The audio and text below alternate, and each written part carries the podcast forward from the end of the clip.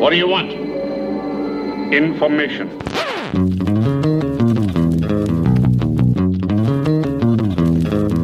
Mais sans blague, vous trouvez pas que c'est paradoxal Ouais, c'est pas faux. So say we all.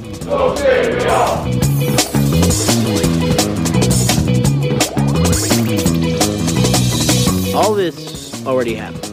Yes. So this conversation we're having right now, we already had it. Yes. Then what am I gonna say next?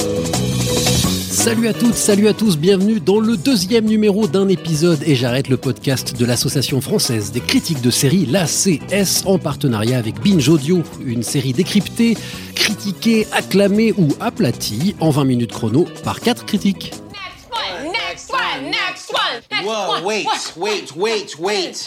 What, what? That's the last one? Pierre Langlais de Télérama pour vous servir et avec moi pour cet épisode 2, Émilie Sémiramotte de Télé 7 jours. Bonjour Émilie. Bonjour Pierre. Cédric Melon de Télécapsat Hebdo. Hello Cédric. Bonjour. Et Renan Cros de Cinématiseur. Salut Renan. Salut Pierre. Et au menu, une nouveauté française, ou presque, Jour polaire qui a débuté lundi 28 novembre sur Canal+. Kiruna, ça te dit quelque chose? Une sympathique petite bourgade au nord du cercle polaire. Une ville minière en fait. Russie ou Finlande Suède. Et J'ai reçu un appel d'un juge qui instruit le meurtre d'un Français là-bas. Il a été tué d'une façon assez dingue. Je sais que pour une fois que tu prends tes deux semaines de congé, il faut qu'on te foute la paix. J'en suis conscient, Kaina. Mais on a tous les voyants en rouge sur ce coup-là. Un trou milieu de nulle part, la sauvagerie du crime. Ah non, franchement, je préférais que ce soit toi.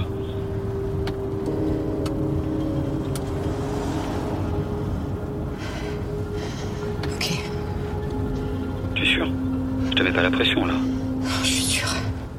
On appelle ça un nordique noir ou un scandinoir, autrement dit un polar venu du nord. Le danois, les danois pardon, ont frappé en premier avec The Killing. On a depuis vu The Bridge, Norskoff et une pelletée de thrillers où il flotte, où il vente, où il déprime, où on traque un serial killer inspiré, ou euh, si possible, ça finit très très mal. Canal qui avait déjà fait sa version de The Bridge avec le tunnel, fait les choses pour de bon en décollant pour le nord de la Suède, près du cercle arctique pour jour polaire, chers amis. La première mission de ce podcast consiste à présenter la série De quoi ça cause Qui veut bien s'y coller? Au hasard, allez, Renan. Ok, super. Euh, alors, de quoi ça parle Euh, Comme tout polar, en fait, ça va être difficile à résumer, puisque sinon on va rentrer dans l'intrigue. On va Bah, au départ, résumer le, le premier principe. C'est un meurtre hyper sanglant euh, avec une pale d'avion, d'hélicoptère. C'est un type qui est attaché à une pale d'hélicoptère. C'est Denis Lavant qui est attaché à une pale d'hélicoptère et qui se fait décapiter euh, dans une petite ville euh, donc du fin fond de la Suède, à Kiruna.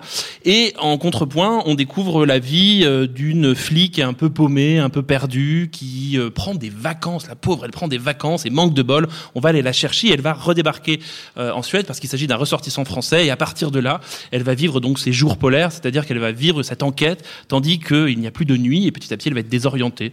Voilà, c'est à peu près ça. Ça me paraît pas mal. Les deux scénaristes et réalisateurs de la série s'appellent Mans Marlin et Bjornstein. Excusez mon, mon accent suédois, il est assez limité. Euh, ils ont travaillé sur The Bridge, justement, que je présentais avant. Euh, il y a des points communs, quand même, donc on va les donner. Et est-ce qu'on peut comparer les deux séries? Alors peut-être pas qualitativement, on va rester d'un point de vue du, du scénario dans un premier temps, Émilie. Euh, bah, la dynamique est la même, effectivement, parce qu'on est sur un duo euh, homme-femme, binational, euh, sur une enquête un petit peu euh, retors, où il faut euh, creuser, où il y a des effets de manche. Donc, effectivement, c'est un petit peu la même chose.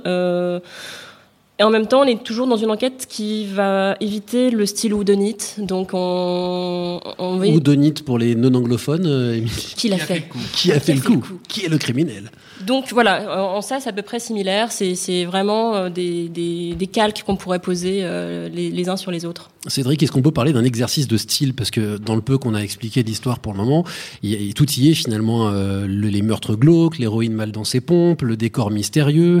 euh, c'est du pour de bon. Oh, je sais pas si c'est du scordi noir, c'est du nordique noir, euh, dans le sens où, euh, enfin, moi, ce qui m'a le plus surpris l'exercice de style, c'est, je sais pas comment ils ont fait pour rater autant les dix premières minutes de la série. C'est, j'ai jamais vu un truc pareil. T'aimes pas les hélicoptères C'est rédhibitoire. hein, Les dix premières minutes, Ah, mais- on a vraiment envie de se barrer. Ah, mais les dix premières minutes, c'est avec une fusée au cul Bon, qu'on a eh envie ben, de se c'est la fin de ce deuxième. Non, je déconne.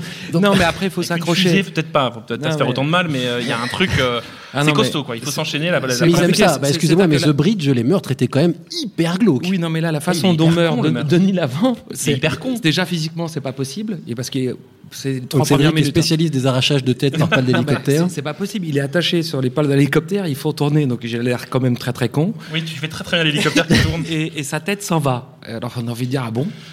Mais surtout Bah, qu'elle dure la séquence. Mais je vous jure que c'est vrai, c'est comme ça et ça dure longtemps. hein. On vous a spoilé le début, hein, mais c'est pas. C'est deux minutes. C'est pas grave. Et après, pour présenter l'héroïne, pour dire qu'elle a eu un trauma euh, hyper difficile, lourd dans sa vie, elle marche dans les rues de Paris, elle erre, elle pleure, et tout d'un coup, il y a un clou qui dépasse d'un parc-mètre, je sais pas comment.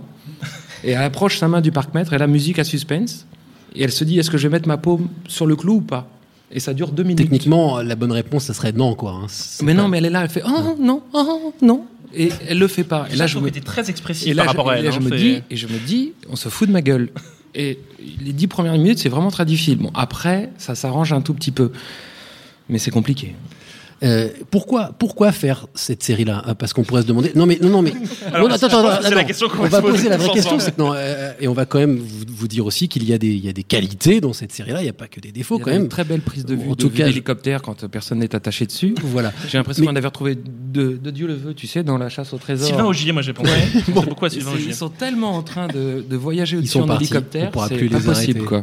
Ah, Est-ce que, est-ce que voilà, pourquoi est-ce que, non, parce que producteur, Canal Plus fait des séries françaises a priori. Alors pourquoi on va aller faire une série que les Suédois auraient pu faire tout seuls ou pas d'ailleurs C'est une idée de producteur au départ, d'après ce que j'ai compris. C'est l'idée de Patrick Nebou, je crois, chez Atlantic Productions, qui s'est dit euh, Ah tiens, euh, Brown, ça marche bien. Ah tiens, Tunnel, ça marche bien. Et si on faisait euh, la même chose chez nous et on fait un duo franco-suédois Et voilà, on, applique la recette qui marche. C'est- une idée de producteur, c'est pas une idée originale d'un scénariste. Mais, ça montre bien que la série télévisée aujourd'hui, elle s'est un peu figée dans des genres. C'est-à-dire qu'on avait, dans les années 90, la révolution de la série télévisée qui décloisonnait tout. Et aujourd'hui, en train de recloisonner tout dans des genres extrêmement précis. On décalque les mêmes séries, ce qui fait qu'on s'ennuie. En fait, on l'a déjà vu, Jour polaire. C'est- Leila Bekti qui joue dedans est très sympathique, mais je l'ai déjà vu. Mais en plus, le, le traitement qui réserve à la série est euh, tiède. C'est-à-dire qu'on n'a jamais. euh, on a envie qu'elle se plante complètement son clou dedans. On a envie qu'à un moment donné que ça La décolle. tête s'arrache quand Non, non, même. mais- Qu'est-ce que tu voulais de plus non, Que mais, les bras partent non, aussi mais c'est pas ça. C'est qu'on a envie qu'il y ait un peu de, de, de, de- comment dirais-je, de, de chaleur, de, de, de, de puissance, de Ah suspense. bah, c'est sur le cercle polaire, donc la chaleur, c'est mal barré. quand je veux dire de chaleur, on a envie d'avoir de l'empathie pour le personnage, on n'en a jamais.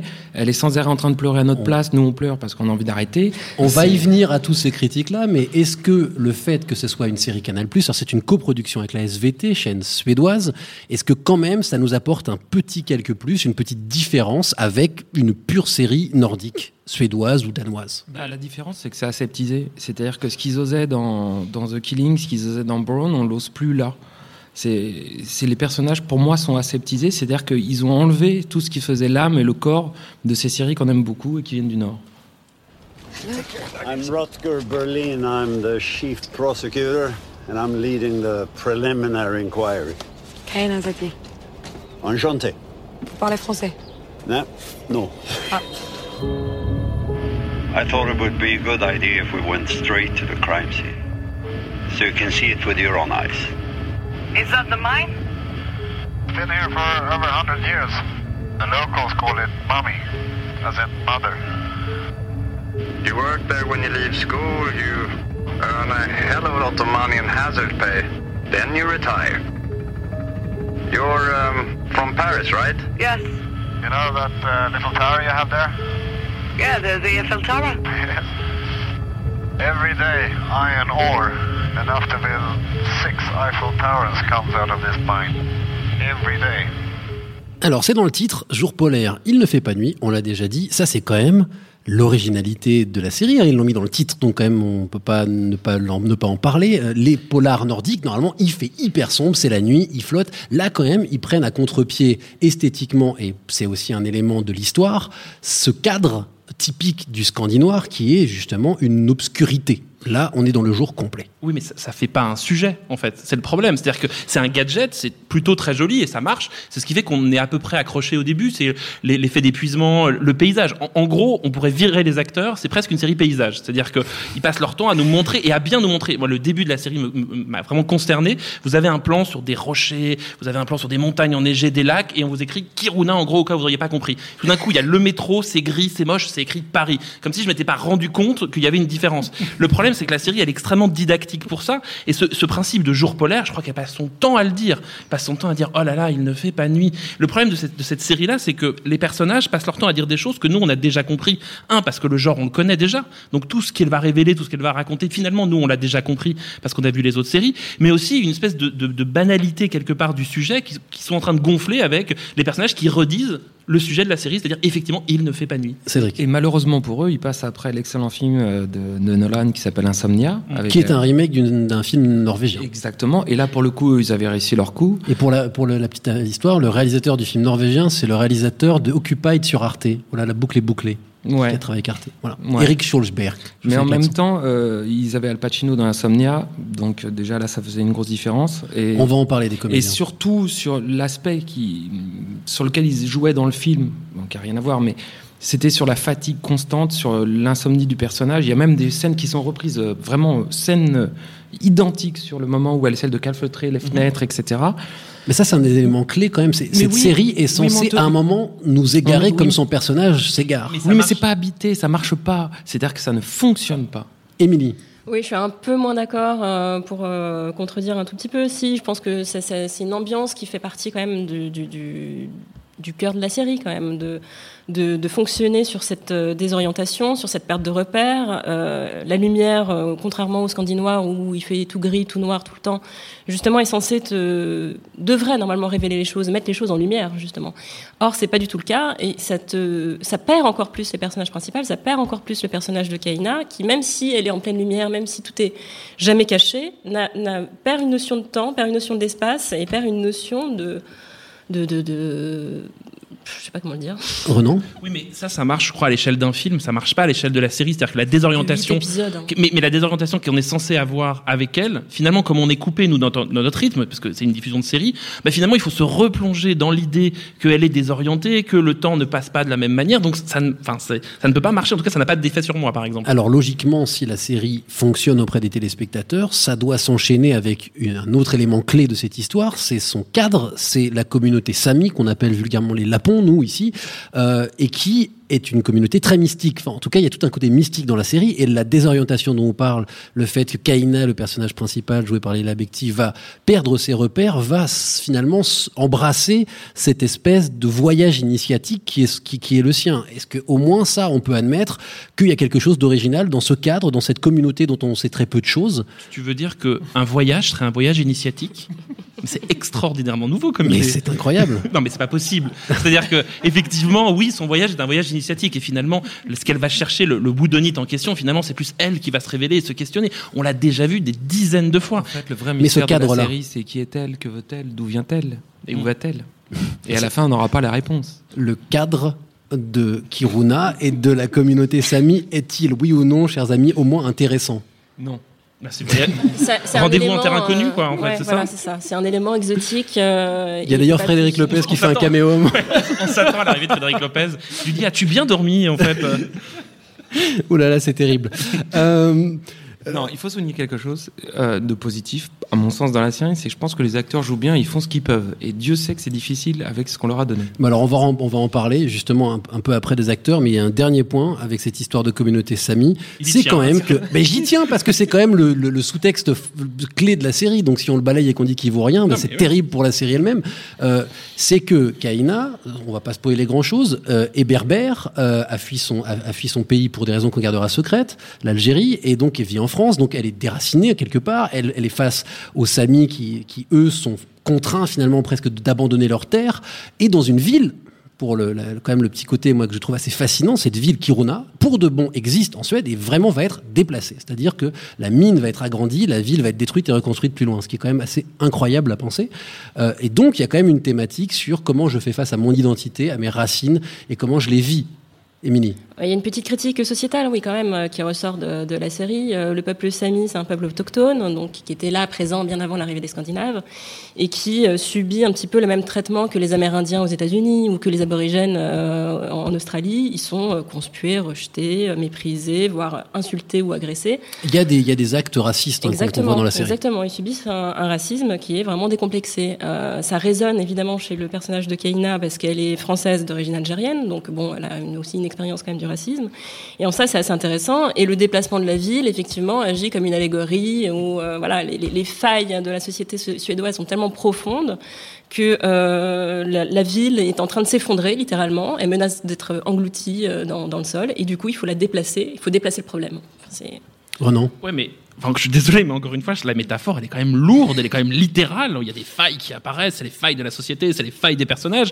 Ça manque quand même tout ça d'un tout petit peu de nuance et de légèreté. Mais même quand tu le racontes, je trouve rien qu'en le racontant, on se rend compte de l'espèce de poids qui tombe sur les personnages, le poids sur la série, et tout ça manque en fait, je crois, un tout petit peu de, nuance. C'est-à-dire que tout est comme ça affirmé en permanence, répété à longueur et à longueur d'épisodes, pour nous amener à bien comprendre que tout ça va très très mal et que c'est un, un univers extrêmement dépressif. Et effectivement, la critique elle pourrait être très intéressante, mais elle me semble toujours être ramenée à des considérations tellement simplistes en fait des personnages que ça marche. En tout cas, moi, ça ne touche pas du tout. Et c'est- d'autant plus possible que pour moi, en fait, Jour polaire rate complètement ce que Top of the Lake a réussi.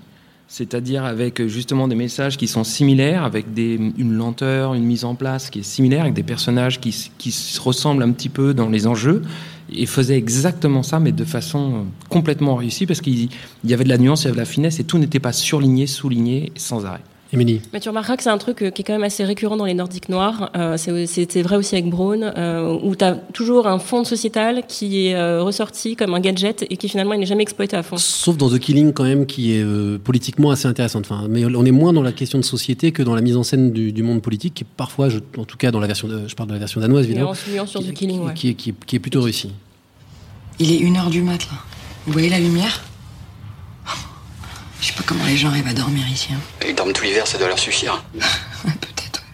T'as reçu les dossiers Euh. Attends. Ah ouais, avec la photo Ouais. Je vais l'envoyer au procureur. Ça vient du service des passeports, à part ça, aucune trace du bonhomme. Mais c'est pas possible, il a bien dû exister quelque part. T'en fais pas, on cherche. Ok. Bon, faut vraiment que je dorme, là. Bonne nuit.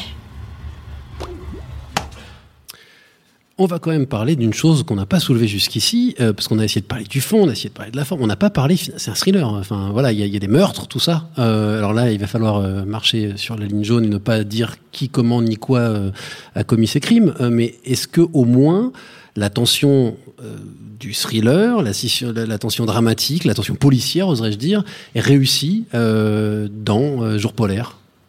Pour faire court, on va dire qu'ils font le job, sans plus ni moins. C'est ça. Ils font le job. Bah, ils font ce qu'on attend d'eux. Mais en même temps, euh, enfin, encore une fois, je, trouve que la structure de la série, on a quand même très vite compris que tout ça, c'est un, un, un, bout de, enfin, ce qu'on appelle un MacGuffin, c'est-à-dire que les meurtres sont un- une manière de rentrer dans l'histoire. Mais finalement, c'est pas ça vraiment qui nous intéresse, c'est plutôt elle. Donc une fois qu'on l'a compris, puisqu'on a vu toutes les séries qui précèdent, bah, on attend juste que finalement elle se révèle et que son, parcours à elle est plus intéressant. Et déjà, il l'est pas beaucoup par rapport à l'histoire des meurtres. Parce que justement, moi, moi qui suis quand même un peu moins sévère que vous sur la série, euh, en même temps, les intentions sont bonnes et parfois j'ai tendance, et oui, parfois j'ai tendance à être bienveillant avec les séries qui ont de bonnes intentions. Mais, mais, mais par contre, le côté thriller et le côté euh, qui a tué, ni comment, machin et tout, je m'en suis contre-foutu extrêmement vite Non, et j'ai pas été accroché par ça. Pierre, heureusement que les intentions sont bonnes. Je vois pas un auteur de série ou un producteur dire tiens comment je vais faire pour faire de la merde? Ah bon? Ah bah j'en vois souvent moi. Oui, non, mais ils s'en rendent pas compte. C'est-à-dire qu'ils le disent pas formellement. C'est-à-dire que bien sûr que les intentions sont bonnes, ils ont envie de bien faire. Sauf qu'à un moment donné, il leur manque des clés et à force de, de vouloir sans arrêt su- surligner et souligner les choses et de prendre quelque part les téléspectateurs pour des gens qui réfléchissent pas, eh ben, se passe rien. Bon, alors gardons un petit peu de euh, bonne humeur et de choses positives pour la fin de cette émission. Les acteurs. Ah, ils sont pas mal quand même les acteurs, merde. Non? Ou le silence Euh, non, alors, euh, on va essayer d'être un peu positif. Moi, il y a une idée que je trouve, mais en fait, qui, qui est propre au genre, c'est la, la représentation du féminin et du masculin, la manière dont la série brouille un tout petit peu les codes et dont Leila Bekti, finalement, euh, est à la fois une, une actrice, euh, c'est vraiment une bonne actrice, en plus une actrice à la fois extrêmement féminine, et la série joue comme ça sur une espèce de dureté petit à petit qu'elle a, et, et- et vraiment, il y a un truc assez, euh, assez réussi sur le, le- le- le- le duo qu'elle forme et l'inversion euh, des genres. Ça, c'est plutôt intéressant déjà vu vu des dizaines de fois, mais plutôt réussi. Après, le problème de Leila Bekti, c'est qu'on lui a dit, euh, ma chérie, tu vas être très très fatiguée, tu vas vraiment faire la gueule. Donc elle fait la gueule et elle est très très fatiguée pendant toute la série. Donc elle a une palette d'émotions qui est quand même extrêmement limitée. Mais ne serait-ce que les sons qu'on entend, on voit bien qu'il y a une espèce de ton comme ça un peu annonné où elle parle en permanence. Je crois que c'est vraiment la, la- la série est un peu un défi au sommeil. C'est-à-dire qu'à un moment, on a un peu envie de sombrer avec elle. Moi, je, je- je suis assez d'accord avec toi. Je trouve que l'inversion des stéréotypes euh, féminins masculins sont, sont assez bien exploités. Bon, c'est encore un classique aussi du, du Nordique noir. hein. On l'a déjà vu mille fois, mais Dans The Killing, par exemple. Dans The Killing aussi. Et euh, pour ce qui est de Leila Bekti, moi, pour- franchement, je la trouve vraiment bien. Je trouve qu'elle est vraiment très physique dans ce rôle. Euh, Il y a, un- il y a un vrai, une vraie charge physique euh, de, de sa part, contrairement à, à Braun où on se déplace, on va poser des questions, on va dans la voiture et puis euh, basta, ça va pas plus loin. Elle, au moins, là, elle, elle donne de sa l'hélicoptère. personne. Ils prennent l'hélicoptère. Ça, c'est ouais, très bon, important. elle va- elle faut quand même dire que le pilote de l'hélicoptère s'appelle Thor. Et ça, c'est la classe quand même. Ça, c'est la classe. Pilote d'hélicoptère Thor, franchement, il fallait le faire. Euh, moi, j'ai- moi, j'ai- j'aime beaucoup cet acteur euh, suédois que je croyais n'avoir n'avoir jamais vu. Euh, sauf qu'il jouait dans Bruno, c'était le copain de. Ben oui, c'est- eh oui, eh oui, eh oui, Eh vous en étiez pas rendu Eh compte. ben non. C'était le copain de Sacha Bar Baron change- changement Cohen. d'univers, là, quand même. Oui, absolument. Euh, donc il s'appelle Gustave Amarsten, on va donner son nom, et que je trouve assez intéressant parce que c'est un bonhomme qui a une espèce de, de comique naturel et qui finalement joue un personnage qui est pas si rigolo que ça, quoi, qui est un gars qui est assez tourmenté. Bah, personne n'est rigolo dans la série. Non, c'est vrai qu'il n'y a pas de gros rigolo. Il se marre pas beaucoup et euh, mais pff, rigolo, moi je le trouve pas. Je le trouve euh, intéressant par rapport au duo, mais encore une fois, c'est ce que tu as qu'a dit Émilie, c'est un classique, c'est le tandem et la manière dont ils travaillent tous les deux ensemble. Après, euh, il y a une apparition euh, dans les premiers épisodes de Peter Stormare euh, qui fait, de- il en fait trop quoi. Il en fait trop. Il y, a- il y a un truc pas Mais il possible. en fait toujours trop, Peter Stormare. Ouais, mais c'est pas possible. Elle, elle en, elle en fait pas assez et lui, il en fait trop. Donc il y a un moment, euh, c'est un peu gênant. Le truc, c'est que lui aussi n'existerait pas sans elle. C'est-à-dire que tu pourrais pas construire une série sur son personnage à lui. Vraiment. Il est vraiment trop euh, fantomesque. Une dernière question. Euh, coproduction internationale, euh, la France et la Suède, euh, c'est une direction que certaines chaînes, à commencer par Canal, prennent de plus en plus. Est-ce qu'il faut s'en inquiéter pour vous? Alors c'est un sujet de débat, on pourrait faire une heure dessus, mais au vu de, de, de, de Jours polaires euh, et puis de quelques autres, hein, il y a eu Versailles récemment, il y en a d'autres. Est-ce que ça sert à quelque chose ces, ces coproductions internationales, outre, enfin à vendre des, parce que je crois savoir que Jours polaires se vend pas mal, c'est le genre de série qui se vend bien Non, à l'international. les résultats sont inégaux. C'est-à-dire que quand on voit Versailles, on pleure. Quand on voit Young Pope, c'est vachement bien. Et là, on se dit, heureusement qu'ils ont fait une coproduction internationale, sinon ça n'aurait jamais eu cette tête-là. Quand on voit ça, on est totalement mitigé. Euh, je vous laisse voir Guyane, parce que alors là, c'est encore un autre truc. On en reparlera beaucoup plus tard. Mon Dieu. Et euh, mais c'est toujours la même chose. Si le projet est bon, si les intentions sont bonnes, si le résultat est là, oui, c'est une très très bonne chose. Parce que plus on mettra de moyens pour que faire des choses bien, ça sera bien. Mais quand on voit autant de moyens mis au service de ça, c'est compliqué. il y a un petit côté quand même Nations Unies de la série télévisée, moi qui me pose un problème, c'est-à-dire que tout est un peu dans le compromis. C'est-à-dire qu'on est en train comme ça de mettre un petit bout de série pour plaire à tel pays, un petit bout de série pour plaire à tel autre, et on essaie de créer une sorte de forme globale, universelle, qui, à mon avis, euh, fi- va finir par s'essouffler. C'est-à-dire Bah, que Dans le 4 jours pour l'air, quand même, il y a une justification scénaristique. Ou Oui, plutôt, c'est mais- le scénariste qui juste, c'est le scénario qui justifie le- le- la coproduction internationale. ou l'inverse, c'est-à-dire qu'on a une coproduction internationale qui est justifiée par le scénario. C'est ça, ce que je voulais dire. Ou ils voulaient vendre des hélicoptères en Europe? aussi.